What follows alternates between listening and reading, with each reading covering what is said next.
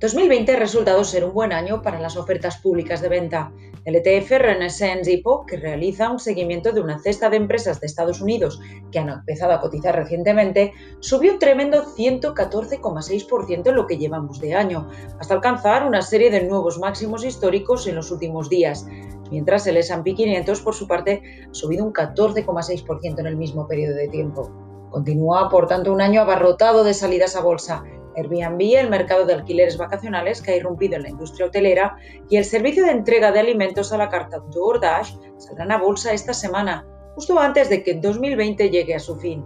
De momento, este año hemos asistido ya a la salida a bolsa de un trío de empresas llamadas unicornio del sector tecnológico, que han logrado más que duplicar su valor. Snowflake, Palantir y Unity Software han demostrado que tienen potencial de convertirse en líderes del mercado en sus campos gracias al rápido crecimiento y a la expansión de la demanda de sus productos.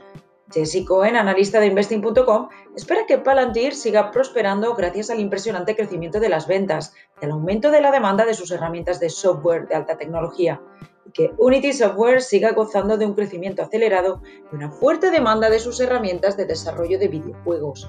En el caso de Snowflake, pesar de las fuertes ganancias y las elevadas valoraciones, cree que todavía posee acciones atractivas de cara al futuro, teniendo en cuenta la elevada demanda de sus servicios basados en la nube. El hecho de que la empresa Berkshire Hathaway de Warren Buffett y el gigante de servicios en la nube Salesforce están invirtiendo en la compañía tampoco hace daño. Más información, como siempre, en investing.com.